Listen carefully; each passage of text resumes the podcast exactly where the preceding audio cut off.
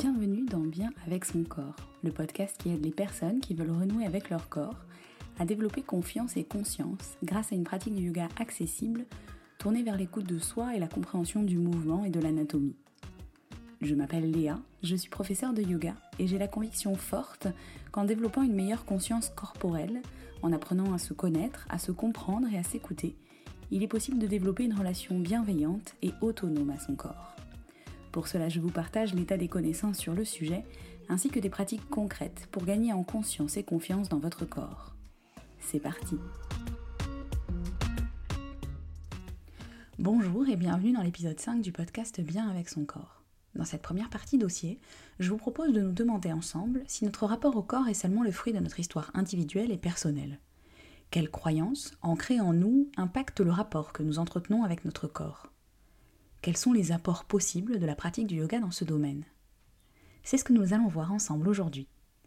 Je vous préviens, cet épisode contient un grand nombre de références à des sujets féministes qui pourraient chambouler certains mécanismes de pensée que vous aviez, inconsciemment ou consciemment, jusqu'à présent. Si cet épisode vous plaît, n'hésitez pas à vous abonner à ce podcast et à lui laisser un avis sur votre plateforme d'écoute préférée. C'est très important pour moi et pour la production de ce contenu. Vous pouvez aussi me suivre sur Instagram, at Yogaya, où je suis ravie de vous retrouver pour échanger sur ce que vous ont inspiré les épisodes. Enfin, si vous souhaitez amorcer une autre relation avec votre corps, j'ai conçu un programme gratuit de 21 jours pour vous aider à développer votre conscience corporelle à l'aide de pratiques courtes, simples et accessibles de posture, de respiration ou de méditation.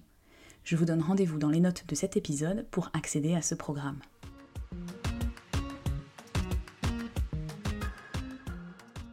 Une fois n'est pas coutume, pour évoquer ce sujet, je voudrais partir d'un point de vue euh, bah, d'un corps de femme. Il ne vous aura pas échappé, et si ce n'est pas le cas, je vous l'annonce, euh, que notre société a avant tout été construite sur la base du corps des hommes. Ce sont vraiment les hommes qui sont, considérés comme euh, la norme, le neutre.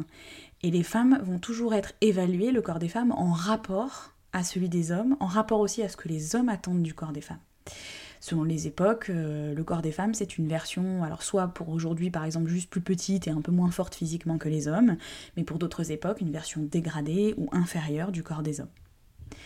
Aujourd'hui encore, ça a des impacts, puisque, euh, par exemple, dans le sujet euh, de la prise en charge médicale, des études récentes ont prouvé qu'il y avait des biais dans cette prise en charge, impliquant que les femmes étaient moins bien soignées en 2020, euh, il y a une étude qui a révélé que les femmes avaient deux fois plus de risques de souffrir d'effets indésirables lorsqu'elles suivaient un traitement, tout simplement parce que les professionnels de santé sont juste partis du principe que c'était des versions plus petites que des hommes, sans adapter les doses aux médicaments, et particulièrement euh, en faisant des essais cliniques dont les, sur, sur, les effets secondaires euh, sur des populations majoritairement composées de sexe masculin. Cela vient d'abord du fait que à l'origine, on excluait souvent les femmes des études cliniques, ça peut se comprendre, à cause du risque d'exposition du fœtus pour leur grossesse future, mais aussi à cause des fluctuations hormonales liées au cycle menstruel. Euh, mais du coup, on en a juste conclu en testant uniquement sur les hommes, notamment les effets secondaires des médicaments, que ce qui était valable pour eux le serait également pour les femmes. Ce qui fait qu'aujourd'hui, la plupart des médicaments qui sont prescrits sont prescrits aux mêmes doses, quel que soit le sexe du patient. Pourtant, cette erreur d'appréciation euh, par rapport aux études menées euh, pour mesurer les effets de certains traitements et des études médicales, elle est connue depuis le début des années 90. Et les études aujourd'hui continuent à ne pas prendre en compte le genre dans leur analyse. Ça a été le cas notamment sur les, les potentiels effets secondaires euh, des récents vaccins qui sont sortis, euh, les effets propres aux spécificités féminines ont été étudiés beaucoup plus tard que les effets sur la population générale, c'est-à-dire la population générale égale les hommes. C'est ce que présente d'ailleurs euh, Caroline de Pau dans son livre La santé des femmes, qui est un livre que je n'ai pas encore lu mais que, qui est dans ma pile à lire. Et dans ce livre, elle pose le constat en fait que les femmes sont souvent moins bien soignées que les hommes, même si elles vivent plus longtemps parce que les différences biologiques, mais aussi les stéréotypes qui peuvent exister entre les hommes et les femmes ne sont pas assez intégrés dans les parcours de santé au niveau physique et psychologique. Cette introduction fracassante en la matière est en fait euh, force est de constater qu'au niveau social aussi, euh, eh bien, le corps des femmes ne subit pas les mêmes attentes, les mêmes contraintes et les mêmes jugements que celui des hommes. Je préfère prévenir ici tout de suite que, évidemment, il y a aussi des attentes, des contraintes, des jugements propres au corps des hommes qui peuvent les faire souffrir et leur faire avoir des rapports complexes à leur corps. Cela est un fait, je ne nie absolument pas cette évidence, mais aujourd'hui je fais partir ma réflexion et mon propos depuis le corps des femmes, avant, à la fin, vous verrez, d'ouvrir un petit peu plus le débat et le sujet. Parmi les injonctions faites aux femmes, on retrouve euh, celle de la maternité, on retrouve l'hypersexualisation, on retrouve des normes esthétiques euh, parfois euh, dangereuses à atteindre. on retrouve aussi énormément de tabous autour des règles, des menstruations et de la sexualité féminine. Et puis enfin, on retrouve évidemment tout ce qui concerne les violences sexistes et sexuelles, qui font que le corps des femmes, on peut le dire, fait l'objet de ce qu'on appelle des mécanismes d'objectivation et d'aliénation. L'objectivation, ça veut dire que tout simplement, le corps des femmes est un objet qui doit être plus ou moins disponible, notamment pour les hommes.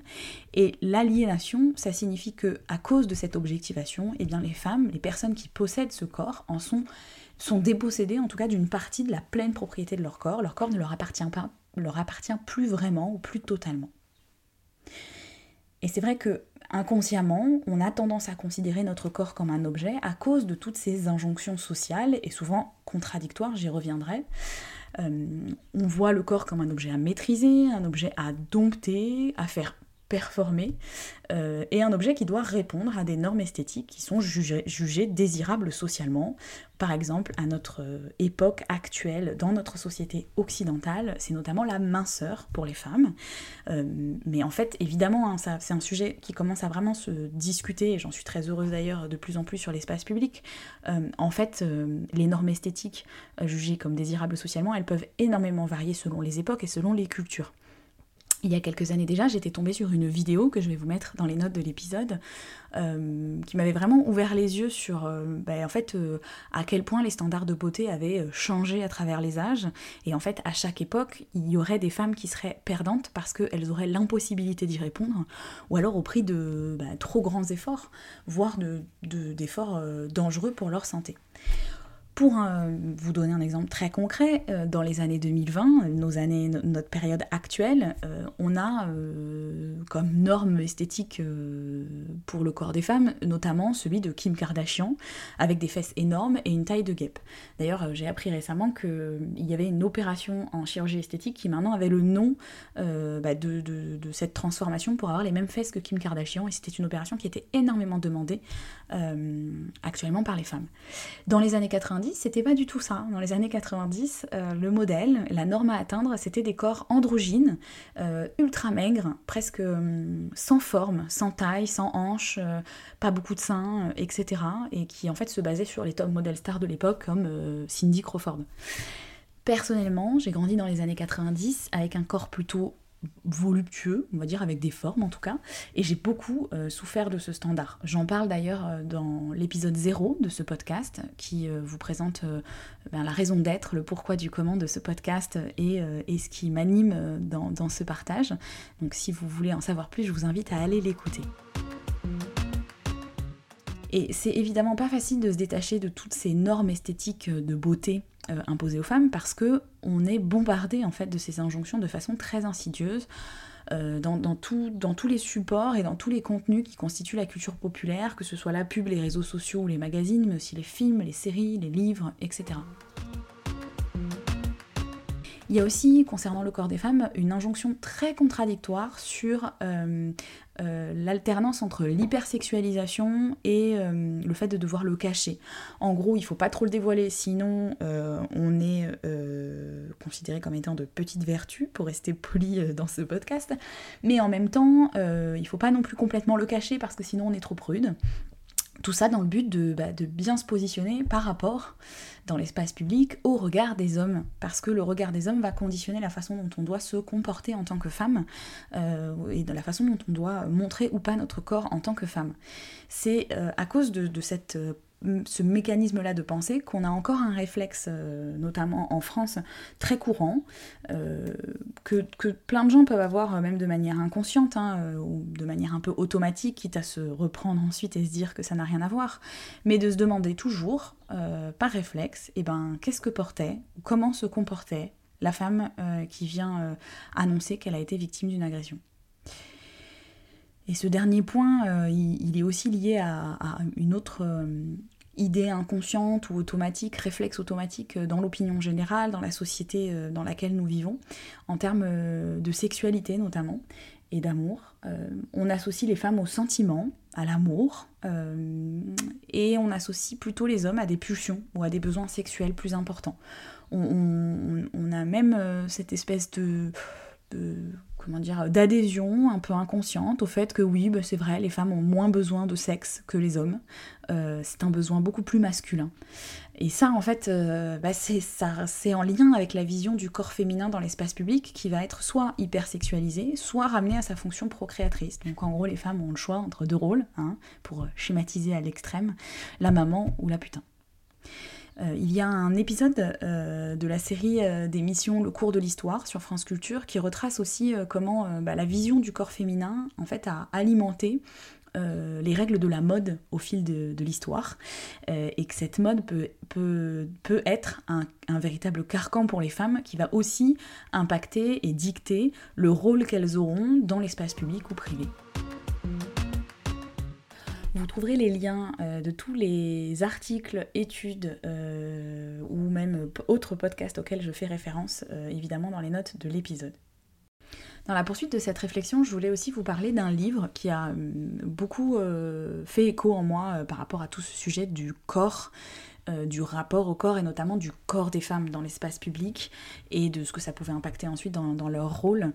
C'est le livre Les Grandes Oubliées de l'écrivaine Titiou Lecoq dans lequel on apprend que en fait, la vision du corps des femmes et son impact pour leur socialisation n'a cessé de changer au fil du temps, mais souvent pour produire toujours le même résultat qui est leur asservissement. Dans la pensée de la Grèce antique, par exemple, le corps des femmes est considéré comme un corps d'homme raté, amoindri par une naissance à la mauvaise température. Pour la citer, hommes et femmes venaient du même moule. À la bonne température, vous obteniez un beau gâteau sec et chaud, un homme. À la mauvaise température, vous obteniez un gâteau humide et mou, un gâteau raté, une femme. Toujours est-il que dans le prolongement de cette idée du corps des femmes et des hommes euh, dans la Grèce antique, euh, au Moyen Âge, on, y ajoute aussi quelque chose. on, considère que les femmes sont euh, des animaux, en fait, c'est-à-dire des, des, êtres qui ne peuvent pas maîtriser leur côté bestial, euh, chose que eux, les hommes, peuvent beaucoup plus faire. On pense qu'elles sont commandées, en fait, par leurs, leurs organes génitaux, et euh, pour cette raison, elles ont besoin d'être dressées, sinon, je cite à nouveau un extrait du livre, mot pour mot, parce que j'aime beaucoup en plus le style, sinon elles se jetteraient, telles des goules assoiffées sur le premier phallus qui passe. Je continue la citation, ce sont les filles d'Ève. Il est intéressant de constater que la sexualité féminine était alors considérée à l'inverse de notre époque. On pensait les femmes gouvernées par leurs désirs, incapables de maîtriser leurs pulsions sexuelles. Or de nos jours, c'est généralement la sexualité masculine que l'on présente sous cet angle. À partir de là, euh, il va se passer donc euh, pas mal de choses au niveau de la Renaissance, au niveau du siècle des Lumières. Évidemment, il n'y a pas un changement majeur dans la vision du corps des femmes et des hommes. Euh, c'est plutôt un changement qui va intervenir de façon progressive, diffuse, pas de manière tranchée. et on va considérer de plus en plus que finalement l'homme et la femme ne sont pas issus du même moule. Ils sont issus de deux moules complètement différents. C'est aussi ce qu'on appelle le binarisme sexuel en sociologie. Alors cette différence entre les hommes et les femmes, ça a eu certains avantages à l'époque, euh, en tout cas de, cette période du siècle des Lumières, euh, parce que ça a permis, par exemple, de, reconnaître que certains organes étaient purement féminins et plus des versions ratées des organes masculins. Mais ça a évidemment aussi servi à asservir les femmes. en fait, les caractéristiques biologiques corporelles des femmes, qu'on a constatées comme étant vraisemblablement plus fragiles, plus fins plus petits, moins forts, euh, auraient une incidence sur leur qualité en tant que personne à ces femmes. Euh, la douceur, la tendresse, la délicatesse, la discrétion. Mais surtout, euh, ces caractéristiques supposément physiques propres aux femmes, eh bien, impliqueraient qu'elles aient un devoir naturel de rester à la maison pour veiller sur le foyer, pour s'occuper des enfants, pour s'occuper des tâches domestiques, pour s'occuper des autres.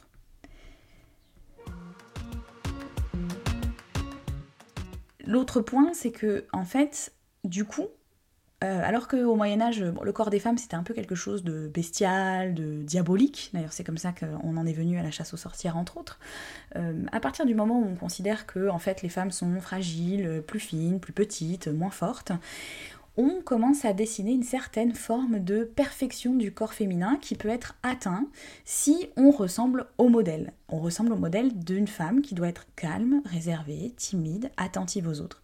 Ça devient vraiment un destin biologique dans lequel c'est même pas la peine de pour lequel en fait c'est même pas la peine de chercher à échapper de cette condition, on a été faite physiquement pour cela. Euh, je cite euh, à nouveau euh, Titiou Lecoq, et pour la dernière fois, elle dit Ces qualités sont inscrites dans notre corps, inutile de chercher à échapper à notre condition, nous avons été faites physiquement pour cela, la popote, la couture, les enfants, l'utérus prédispose les femmes à rester à la maison. Et c'est comme ça qu'elle analyse en fait le fait qu'au siècle des Lumières, alors qu'on se bat pour l'égalité, la liberté, le, les droits de l'homme, eh bien les droits de l'homme sont ceux de l'homme et pas de la femme, parce que la femme n'a pas envie de tout ça, la femme de toute façon a besoin de rester à la maison et n'est pas sur l'espace public, alors que la liberté concerne l'espace public.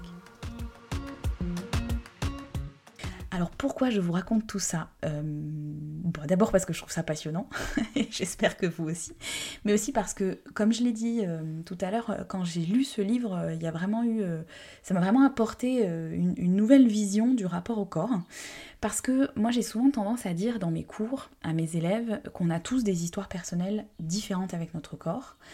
Euh, notamment par rapport aux activités qu'on a pu pratiquer quand on était enfant, mais aussi euh, la façon dont on nous a élevés dans notre cercle familial, ou même dans, certaines blessures qu'on a pu subir et qui peuvent ensuite euh, beaucoup façonner la façon dont on va se comporter dans nos activités physiques. Mais j'ai aussi réalisé du coup, grâce à cette lecture, grâce à tout ce que je suis en train de vous dérouler ici comme, comme fait et analyse notamment féministe, c'est que notre rapport au corps, il n'est pas que le fruit de la façon dont on a été élevé et de notre histoire personnelle. Il est en réalité, qu'on le veuille ou non, lié aux attentes qu'on a du corps, celui des femmes, mais aussi celui des hommes, dans l'espace public.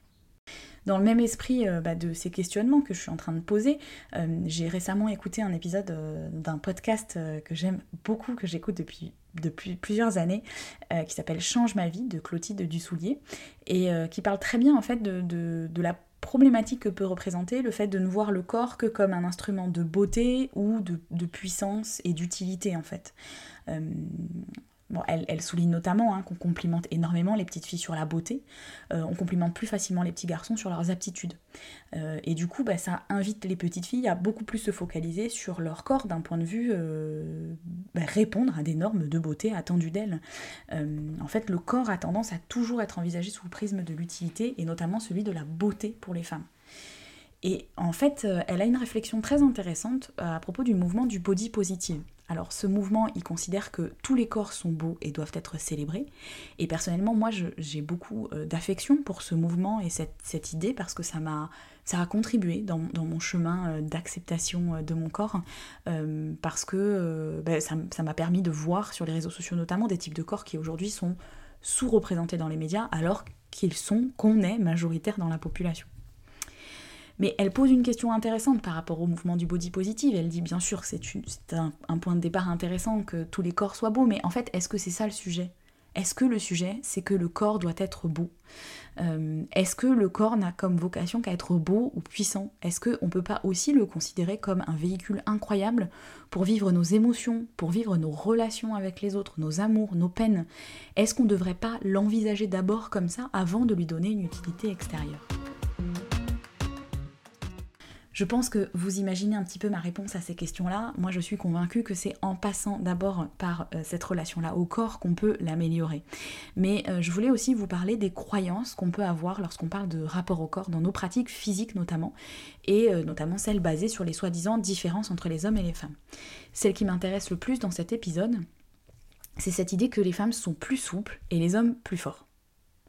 Alors, biologiquement, effectivement, il y a quelques bases les femmes seraient plus souples, en majorité évidemment, ça ne veut pas dire que toutes les femmes le sont, euh, pour des raisons hormonales.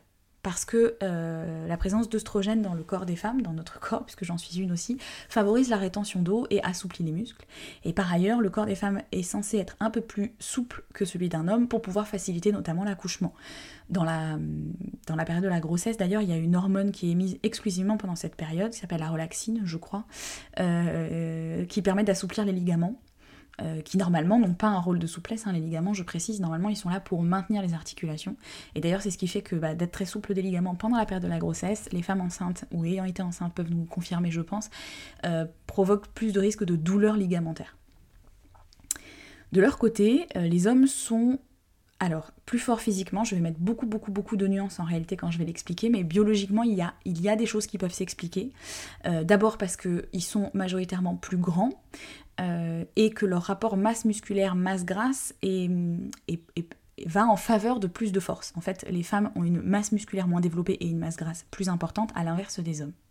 Par ailleurs, les hommes bénéficient d'une sécrétion hormonale à l'adolescence, à la puberté, qui est la testostérone, et qui fait qu'ils bah, développent plus de masse musculaire, et en gros, ils ont entre 10 à 15% de masse musculaire supplémentaire euh, que les femmes. Pour autant, euh, la force on la mesure par rapport à un volume. La force développée par un muscle, en fait, elle est fonction du volume. Donc, si euh, on regarde exclusivement le volume musculaire, les hommes ont en majorité un volume musculaire plus important que les femmes, donc plus de force. Mais si on parle euh, de rapport entre le, volume du muscle et la force qu'il euh, développe, dans ce cas-là, il n'y a pas de différence entre les hommes et les femmes. C'est-à-dire qu'à volume de muscles égal entre les hommes et les femmes, il n'y a pas de différence. La seule différence est sur le, volume initial, si on ne mesure que la force sans prendre en compte le volume et qu'on ne, mette pas au même niveau cette différence-là. Donc en réalité, la différence biologique de force entre les hommes et les femmes, elle est de l'ordre de 10 à 15% maximum. Pour autant, ce constat qu'on vient de faire biologique, euh, au demeurant qui se base aussi sur le fait que les hommes soient plus grands, et il y a des études qui sont menées en sociologie, en histoire, etc., pour comprendre pourquoi euh, les hommes sont beaucoup plus grands que les femmes, et il pourrait y avoir des raisons aussi, euh, ben, en fait, de, en réalité d'asservissement des femmes pendant de, de, longues années, pendant lesquelles en réalité si la nourriture manquait, c'était plutôt les femmes qui se privaient. Mais à nouveau, on va pas non plus rentrer là-dedans. Mais peu importe, ce constat biologique qui conclut quand même que finalement en termes de force, euh, la différence entre les hommes et les femmes, elle est de l'ordre de 10 à 15%. Est-ce qu'elle justifie les implications euh, qui en découlent? Est-ce qu'elle justifie par exemple que le sport féminin ne sera jamais aussi intéressant que le sport masculin parce que soi-disant il est moins puissant? Est-ce qu'il justifie qu'on considère les femmes tout simplement comme des êtres faibles, comme la faiblesse des femmes? Euh, Est-ce qu'il n'y a pas un biais qui amène à considérer que la force n'est pas désirable en réalité chez les femmes et qui fait qu'elles ne la développent donc pas? J'ai trouvé une réponse à cette question dans une tribune parie dans le journal Libération, dont je vais vous lire maintenant l'extrait parce que honnêtement j'aurais pas pu faire mieux et je préfère toujours donner la parole à des gens qui expriment mieux les idées auxquelles je crois que moi. Cette tribune nous dit un peu de muscle pour la, la fermeté, mais surtout pas trop. Historiquement, l'oisiveté féminine était une manifestation du statut social élevé de son époux. Donc la force physique, tout comme le bronzage, qui était la marque des travaux en extérieur, ont longtemps été rejetés par un système idéologique qui aboutit au XIXe siècle à une grande séparation des sphères féminines et masculines et à un enfermement de la femme, de la femme dans la sphère domestique. À l'époque romantique, euh, celle par exemple du roman La Dame aux camélias, l'extrême faiblesse physique, la pâleur de mourante, une tendance à s'évanouir caractérise un certain idéal féminin. De nos jours, c'est la minceur des cuisses des mannequins qui met en valeur une esthétique maigre et dépourvue de muscles. Pas étonnant alors que les corps féminins soient moins puissants physiquement que ceux des hommes, pour qui cette caractéristique a, au fil des époques, presque toujours été valorisée. Dans la continuité de cette idée, en 2017, un article de RTL qui traitait des résultats d'une étude de l'INSEE sur la pratique physique des hommes et des femmes nous rappelle que les stéréotypes de genre dans le choix des activités sportives sont toujours à l'œuvre je cite, L'activité sportive choisie par les enfants ou leurs parents est souvent fonction des valeurs qu'elle véhicule. La grâce, la souplesse, l'agilité pour les filles, l'endurance, le rapport de force et l'esprit de compétition pour les garçons. Maintenant que tout ceci est posé dans ce, cet épisode un peu plus long que d'habitude, je voudrais euh, maintenant aborder les apports de la pratique de yoga pour travailler à réduire ces croyances, notamment celle qu'il euh, y a une différence fondamentale de force et de capacité de souplesse à terme entre les hommes et les femmes. Euh, parce que pour moi, la pratique de yoga nous invite à explorer la capacité de notre corps dans toutes ses limites. On a souvent tendance à associer le yoga à une pratique de stretching, peut-être un peu plus perché ou philosophique. Alors j'ai pas le temps ici de parler de l'histoire du yoga moderne, cet épisode est déjà trop long à mon goût. Euh, mais effectivement, euh, la pratique a été adaptée, rapprochée d'une certaine routine sportive. Il a été prouvé que la pratique du yoga tel qu'on l'a fait aujourd'hui a des influences de la culture physique. Euh, et c'est aussi pour ça que, bah, en fait, aujourd'hui majoritairement, c'est des femmes qui utilisent, enfin qui, qui, suivent cette pratique parce qu'elle a des bienfaits plutôt porté sur l'aspect du corps et la souplesse.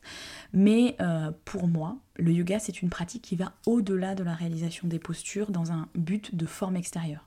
C'est une pratique qui dépasse le piège du corps dans un rapport d'utilité ou de performance. Les postures, qui sont par ailleurs un seul aspect de la pratique, hein, je tiens à le préciser et je vous prouverai dans l'épisode, euh, enfin dans la partie pratique qui suit euh, ce dossier. elle invite, les, postures, elles invitent avant tout à se connecter à toutes les ressources intérieures dont on dispose, à venir travailler sa force en même temps que sa souplesse, à venir activer consciemment les parties du corps dont on n'avait peut-être même pas connaissance. Le principe même du yoga par ailleurs, ce n'est pas d'opposer. On ne cherche pas à opposer la force versus la souplesse, la beauté versus la puissance, ou euh, tout ce qui relèverait de l'émotionnel par rapport à tout ce qui relèverait du physique. Euh, et peut-être même tout ce qui relèverait d'une pratique où on va s'explorer soi-même, se connecter euh, à soi, et une pratique où on va travailler son corps. Le yoga, ça invite à l'union, à relier toutes ces choses. Ça invite à accepter qu'on peut du coup tester des postures d'équilibre sur les mains qui demandent oui de l'engagement, de l'activation, une certaine euh, conscience de ses muscles, mais aussi de pratiquer ses mouvements dans la conscience de son souffle, dans le respect de ses limites, dans l'introspection et dans l'ouverture à ses émotions. Le yoga, c'est un état autant qu'une discipline qui va permettre de se libérer, selon moi, des injonctions sociales en renouant avec son corps, en découvrant ses limites et ses possibilités, en tâchant de ne plus opposer mais d'unir la conscience du corps avec celle de l'esprit ou de l'âme, si c'est quelque chose qui vous parle plus, au sens de quelque chose d'un peu plus large que juste le mental pur, qui inclut aussi les émotions, les ressentis et la conscience de quelque chose d'un peu plus grand. De façon plus pragmatique, le yoga, c'est aussi une excellente pratique pour développer sa conscience corporelle. Pour moi, c'est une pratique qui va permettre aux hommes de pouvoir s'autoriser à ne pas être que force, puissance et explosivité, et aux femmes de ne pas se positionner uniquement dans l'angle de la douceur, la souplesse, la grâce et peut-être inconsciemment derrière tout ça la faiblesse. C'est une pratique physique, mais dénuée de tout enjeu de performance, qui invite à s'écouter et pourquoi pas s'accepter au-delà des limites que notre contexte social nous impose souvent. Pour vous prouver tout cela, je vous donne désormais rendez-vous dans la prochaine partie pratique qui suit ce dossier, dans laquelle nous allons justement délaisser les postures, mais pas le corps, pour venir expérimenter la sensation d'un voyage immobile à l'intérieur de soi.